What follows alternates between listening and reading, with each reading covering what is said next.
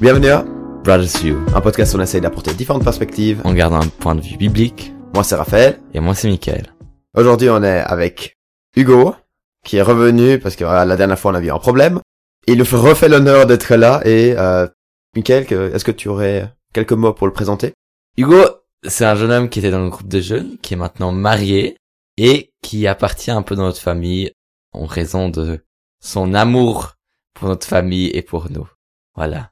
Ouais, et puis euh, Hugo, pourquoi t'as choisi du coup cette... ou t'as rechoisi cette thématique Ou comment on est arrivé en fait sur cette thématique?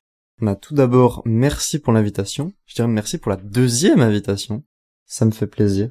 Du coup, on a choisi cette thématique parce que la première fois, on s'était un peu perdu. On avait d'abord choisi le thème, ouais, est-ce qu'il existe une preuve absolue que Dieu existe et quelle influence aurait celle-ci?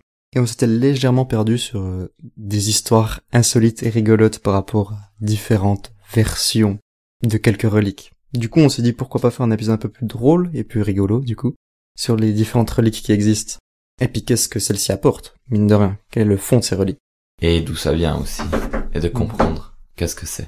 Avant de commencer justement à attaquer les drôles d'histoires de reliques qu'on a, il faudrait d'abord savoir qu'est-ce que c'est une relique.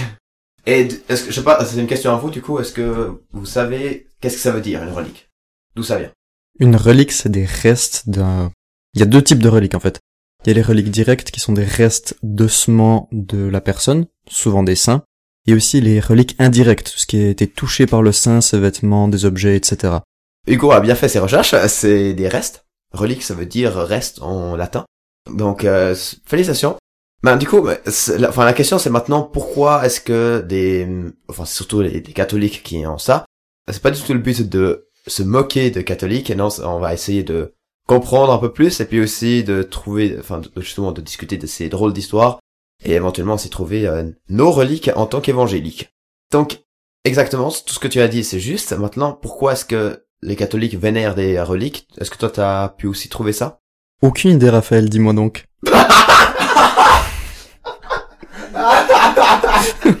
Oh là là là là, c'est vrai. D'abord, alors du coup, je vais sortir mes recherches. Les catholiques argumentent, enfin c'est une argumentation très certainement de- d'entre plusieurs, que déjà les premiers chrétiens l'ont fait. Par exemple, l'histoire de la femme qui touche le manteau de Jésus et qui est guérie. Après, il y a aussi ben, Thomas d'Aquin, c'est un père d'église qui argumente ainsi donc, en honorant les reliques des saints, nous ne tombons pas dans l'erreur des païens qui rendaient aux morts un culte de latrie nous n'adorons pas ce corps insensible pour lui-même, mais à cause de l'âme qui lui fut unie et qui jouit maintenant de Dieu, et à cause de Dieu, dont l'âme et le corps furent les serviteurs. Donc c'est un peu, justement, ça rejoint à la vénération des saints. Et ce n'est pas un culte des morts parce que les saints sont bien vivants avec Dieu. C'est un peu leur théologie, un peu bref, voilà. Donc ça c'est comme ça que euh, on arrivait sur des reliques, enfin comment les catholiques continuent à avoir des reliques. Maintenant t'as avec quelques histoires drôles à nous raconter. Naturellement. Du coup, je vais déjà commencer par citer quelques reliques très connues. On a par exemple le linceul de Turin, je pense que tout le monde voit à peu près ce que c'est. C'est le drap mortuaire dans lequel Jésus est censé avoir été enveloppé et ressuscité dedans, du coup. On a aussi le Saint-Suaire, c'est aussi un drap que Jésus aurait touché. Il aurait essuyé sa transpiration pendant qu'il allait jusqu'à la croix. Et on a aussi retrouvé apparemment son visage sur ce bout de tissu. Pour continuer, on a la Sainte Lance. C'est la Sainte Lance qui aurait percé le côté de Jésus. Puis là, on va quand même rentrer dans, dans les reliques un peu plus olé olé, les reliques sympathiques, on va dire. Les olé olé. Alors, on a retrouvé, ah, tenez-vous bien, on a retrouvé le prépuce de Jésus. Et oui, oui, oui, on a bien le prépuce de Jésus. Et en plus du prépuce de Jésus, on a aussi le prépuce de Jésus. Non, je ne me répète pas, on a bien deux prépuces de Jésus. En fait, il n'y en a pas seulement deux, il y en a même 18. 18 églises recensent avoir l'exemplaire du prépuce de Jésus. Je ne veux plus jamais entendre quelqu'un dire que Jésus n'est pas un homme exceptionnel. 18 prépuces. Euh, merci pour cette euh, liste. Euh, juste pour dire par rapport aux 18 prépuces, le principe aussi de, des reliques, ce qui est intéressant, euh, on a aussi du bois de la croix, hein, bien sûr. Et puis en fait, c'est l'empereur, c'est un empereur euh, romain du IVe siècle euh, qui a retrouvé la croix et c'est pour ça qu'il est aussi devenu chrétien, etc. Enfin, surtout sa belle-mère. Et en fait, le truc, c'est que après, chaque bois qui touchait aussi le bois du de cette croix devenait aussi cette relique. C'est comme si le pouvoir pouvait être transmis, et c'est ainsi qu'il y a plusieurs bouts de bois. euh, Selon un, un athéiste, il devrait en avoir assez pour euh, que euh, on puisse reconstruire la l'arche de Noé, ou que Jésus a été crucifié sur chaque tronc d'arbre dans Galilée. Enfin, c'est un peu ironique, bien sûr, mais ça montre en fait l'ampleur qu'il y a à travers ces répliques de reliques, on va dire. Et je pense c'est un peu qu'est-ce qui s'est passé avec les prépuces. Mais bon, euh, qu'est- qu'est-ce qu'on peut encore euh, raconter de ces prépuces? Euh, Je sais qu'il y a quelques histoires drôles, là, sur, enfin, inédites sur ça. Enfin, en tout cas, moi, ce que j'ai lu, c'est que déjà, il y avait euh, une nonne qui avait reçu le prépuce dans sa bouche, et puis, en fait, l'a avalé, et ça a été régénéré dans sa bouche, et puis elle l'a ravalé, et puis ça a, du coup, ben, une centaine de fois. Et après, quand elle l'a touché, quand elle, ne me demandez pas comment, quand, euh, en tout cas, elle a ressenti euh, tout plein d'émotions, etc. Certains diraient que ce serait un orgasme. Mais euh, voilà, ça c'est déjà une histoire. Et puis, euh, je sais qu'il y a aussi un autre, euh, un autre père d'église qui disait, mais en fait, on n'a plus de prépuce parce que quand Jésus est remonté au ciel, le prépuce lui-même est aussi remonté au ciel et puis a fait que ça, qu'on ait euh, l'anneau de Saturne.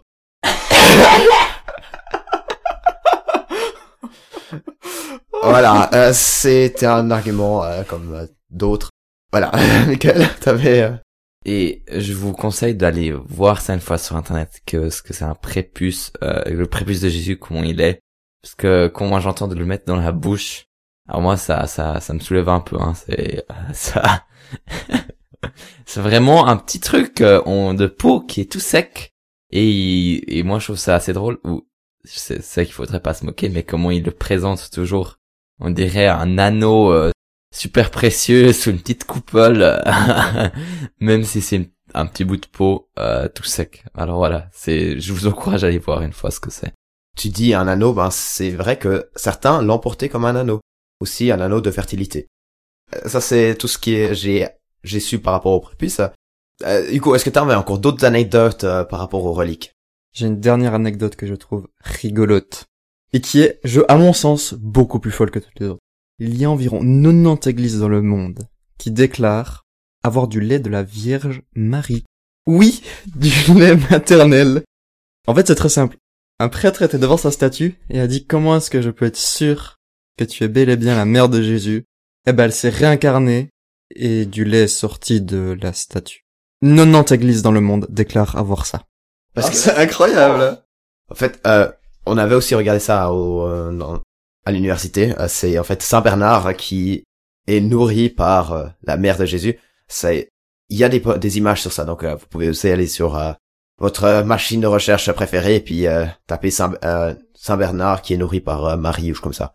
Et en fait, on voit vraiment Saint Bernard qui est à genoux devant la statue, devant Marie, et puis du coup Marie qui, enfin, ça gicle littéralement hein, de ses seins sur lui. C'est une fontaine vivante. Exact. Donc voilà. Michael peut pas le croire, il doit le chercher. du coup, bon, merci pour cette dernière anecdote. Enfin, je sais pas, il y en a encore. J'ai une merveilleuse histoire pour la fin. C'est l'histoire d'un archéologue. Cette histoire est assez folle parce que elle regroupe plein d'éléments de la Bible en un point. En gros, pour faire très simple, ce monsieur a retrouvé l'arche de l'Alliance. Il était en Israël, et puis marchait à côté d'un endroit où il s'est dit, là je pense que Jésus était crucifié. Il avait ses raisons, ses arguments, il a dit, il est passé par là. Et en passant par cet endroit, il y a apparemment le Saint-Esprit qui lui aurait dit, là dans cette montagne se trouve l'arche de l'Alliance. En tant que bon chrétien, il y croit à fond, il a la foi, il engage ses deux fils et il commence à creuser la montagne. Il découvre plusieurs grottes, il avance, au bout de deux ans il a toujours rien trouvé, mais il continue, il continue, jusqu'au jour où il rentre dans une toute petite caverne, il rampe en rampe, euh, il passe en rampant, et là il découvre l'arche de l'Alliance. Mais sur l'arche de l'Alliance, il y a un petit truc un peu particulier, il y a un liquide sec. Il décide de gratter le liquide et de le faire analyser. Et les analyses sont formelles, ce sang sec est vivant. Pas besoin de faire de cours de biologie quand c'est sec, c'est mort. Mais ce sang est vivant. Encore plus bizarre, ce sang contient 24 chromosomes. Un être humain normal a 46 chromosomes, 23 de la maman, 23 du papa. Ce sang a 23 chromosomes de la maman et un seul chromosome Y qui définit le sexe de ce sang, donc le sexe mâle, ce chromosome vient de Dieu, et ce serait le sang de Jésus. Pour résumer, Jésus se serait fait crucifier, la terre a tremblé à sa mort, qui aurait ouvert, fait une ouverture jusque sur l'arche de l'alliance, et le sang aurait coulé sur l'arche de l'alliance. L'histoire est sympa, mais ça s'arrête pas là, parce que sinon c'est pas drôle. Du coup, ce chercheur, il continue, il enlève toutes les pierres et tout, et il découvre plus que l'arche de l'alliance. Entre autres, bah, tout ce qui était dans le tabernacle. Et là, un jour, il s'est dit, faut que j'ai des preuves. C'est bien sympa, mais faut que j'ai des preuves. Du coup, il allait filmer tout ça, et à ce moment-là, deux anges lui apparurent. Les anges lui dirent, ok, maintenant tu ouvres l'arche de l'alliance, tu prends les tables de la loi, et nous on te filme avec les tables de la loi dans les mains. Tu te rends compte, ton cadreur, c'est un ange. C'est fou, hein. Et franchement, euh, moi aussi j'aimerais bien. Ah, mais là, euh, t'as t'as une meilleure vidéo YouTube du monde. J'ai- oublié de préciser, tout ça se passe dans les années 2000. Donc on est en 2020. Malheureusement, c'est pas drôle sinon. L'ange a interdit à l'archéologue de reprendre les cassettes avec. Les cassettes se situent du coup dans la caverne, avec l'arche de l'Alliance, protégée par les anges. Et ceux-ci ont dit à l'archéologue qu'il pourrait retourner et présenter les vidéos au moment venu, et pas avant. Du coup, on a la meilleure histoire du monde de tous les temps, mais on n'a pas les preuves. Mais je voudrais y croire, hein. Personnellement, je trouve que c'est une belle histoire. Parce que surtout, le côté avec l'arche de l'alliance et le son qui coule dessus, un peu tout, cette, l'alliance ultime de Dieu, je trouve que c'est sympa, mais c'est vrai que, ouais. Un peu farfelu quand même. Ouais. Puis surtout après ce côté avec les anges, qui l'interdit, je sais pas, ouais. Mais euh, la personne, euh, elle est encore vivante? Non, malheureusement, elle est décédée depuis un petit moment, je sais pas exactement combien d'années. Mais alors, elle, elle a pas pu aller chercher les cassettes au moment voulu, parce que c'est le seul qui savait, ou c'est- ah, peut-être les, ah, peut-être les enfants ont le droit. De père au fils. Bah, je crois que malheureusement, les enfants, ils ont jamais été dans cette euh, partie de la caverne. Donc c'est le seul et unique euh, à savoir où est cette caverne. J'aurais quand même trop envie d'aller voir, trouver cette montagne. Moi, ça me, ça, ça me perturbe. Mais j'aurais trop envie d'aller voir cette montagne, puis, puis aller savoir si c'est vrai. Pareil. Je sais pas comme un truc, une histoire euh, où tu sais pas parce que c'était du passé, mais là, t'as- t'as- ça devrait être encore là, tu vois. C'est pas comme si on veut chercher le preuve pourquoi euh, tel, tel truc s'est passé là. C'est quelque chose qui est, qui est encore présent. C'est dans une montagne, ça n'a pas pu bouger. Ouais, bon. Bon, alors du coup, ça c'était toutes les histoires un peu drôles, ludiques, euh, intéressantes, voire inédites, de reliques, donc de restes de ça. Toi, t'avais des questions encore de spéciales? Sinon, moi, j'ai bien envie de savoir qu'est-ce que ça fait avec vous ces reliques? Est-ce que ça fait rigoler? Ou est-ce que ça vous vous trouvez qu'il y a quand même quelque chose de sensé derrière? Ou vous trouvez ça mal ou bien, je sais pas. Vous avez quoi comme ressenti quand on vous raconte ces reliques quand même? Enfin, personnellement, le fait de savoir que Jésus avait 18 pénis différents, je trouve ça extrêmement drôle. Et en même temps très ridicule pour, euh, du coup, la foi chrétienne.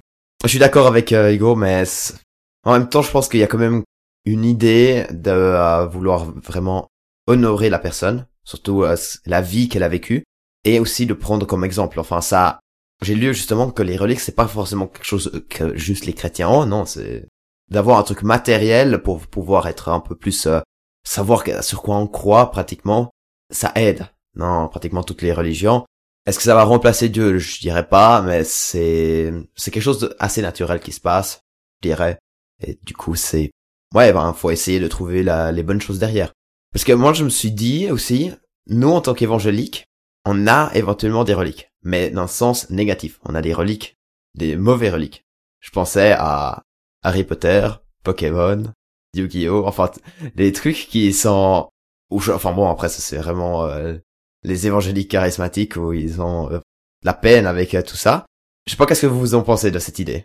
De dire éventuellement ça c'est vraiment de d'élever cet euh, cet objet à un truc bien plus haut et bien plus négatif que ce qu'il pourrait être.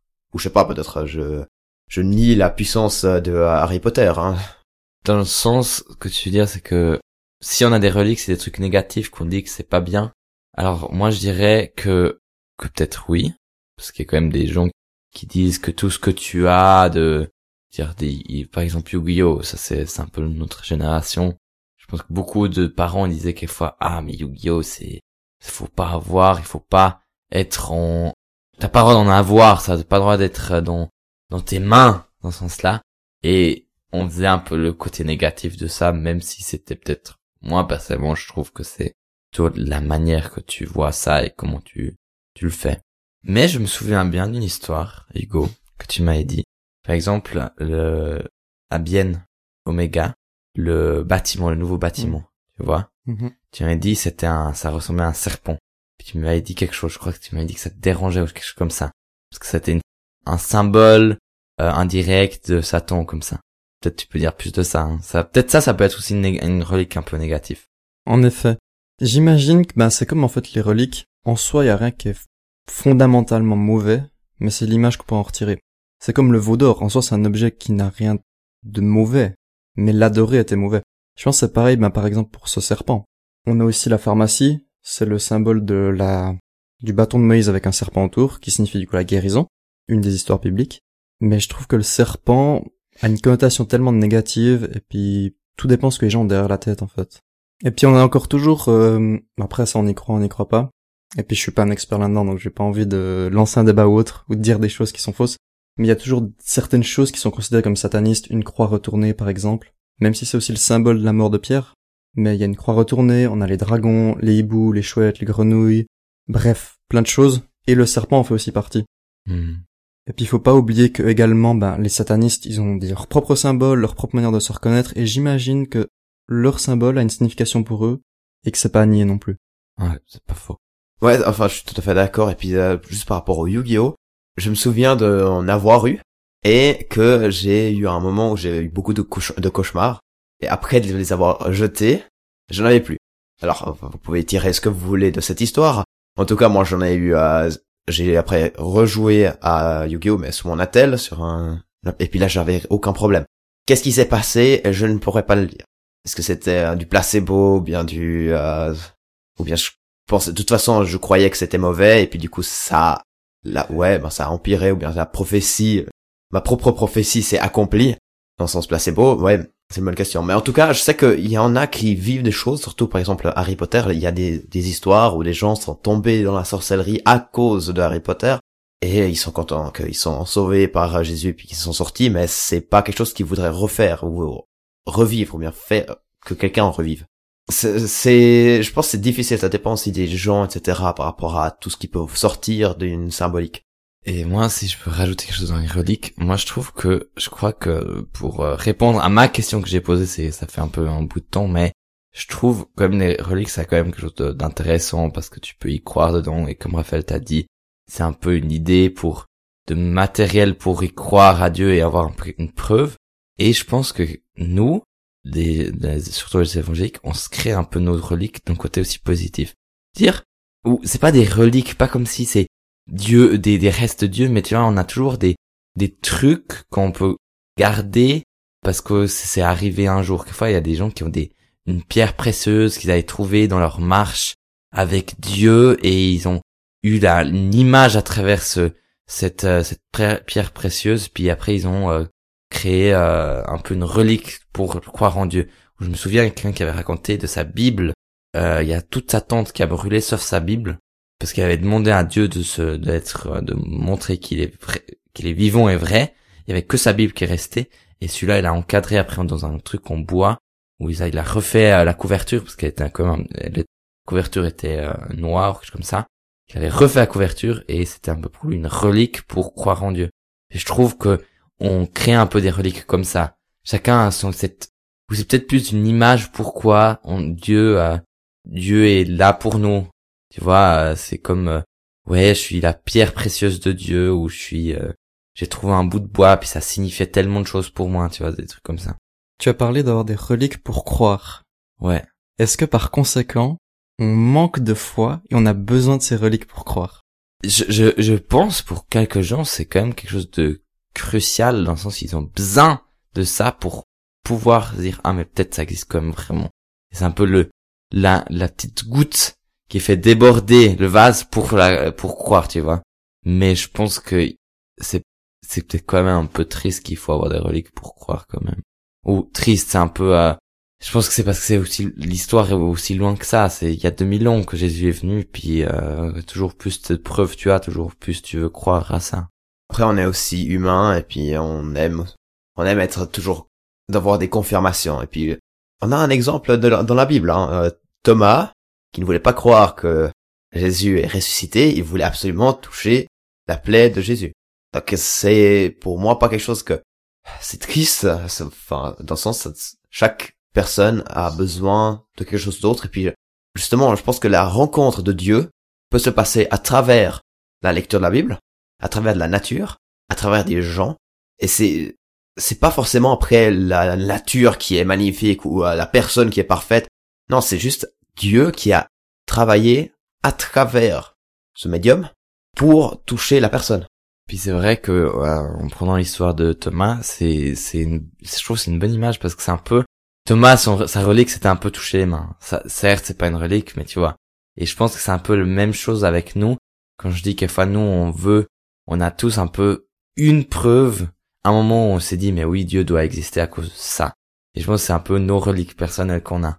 Et je pense que ou bien tu peux avoir une relique qui est pour beaucoup de gens ou une relique personnelle, ou tu peux avoir les deux, hein, mais tu vois, c'est un peu ça. Je, trouve c'est, t'as bien expliqué, Raphaël, comment, qu'une relique n'est pas euh, négatif, parce qu'on est humain. Je suis assez d'accord.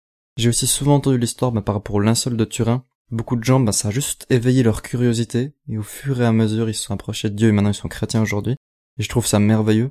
Mais en même temps, je trouve ça très dommage que des fois certaines reliques deviennent, ils prennent la place de Dieu. Mm. On adore plus Dieu, on adore la relique, et ce qu'elle représente. Et ça c'est un danger pour euh, toute chose. Hein. C'est en fait on, on on est assez bon pour euh, remplacer Dieu par quelque chose d'autre, que ce soit l'argent, le temps, les hobbies euh, ou des reliques.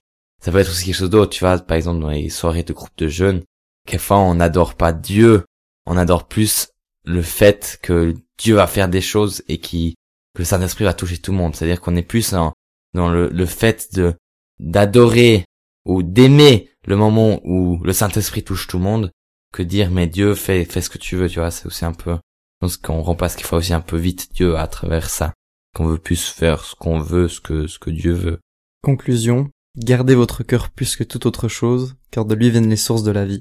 Proverbe 4, 23. Merci. Yes. Et puis euh, du coup, ben j'es- j'espère que vous avez pu euh, élargir votre euh, répertoire de fun facts et que euh, vous avez pu aussi euh, apprendre aussi à quel point en fait les reliques c'est quand même quelque chose d'important. Enfin, ça peut être important pour certains et puis euh, en fait euh, c'est pas juste euh, quelque chose de bizarre. Je pense que chacun en a un peu, sauf qu'on les définit un peu différemment. Est-ce que tu as encore un mot pour la fin? Bon verre de lait à tous pour ce soir. Alors avec euh, ces mots de sagesse euh, de Hugo, euh, nous vous disons merci d'avoir écouté et au prochain épisode de Brothers View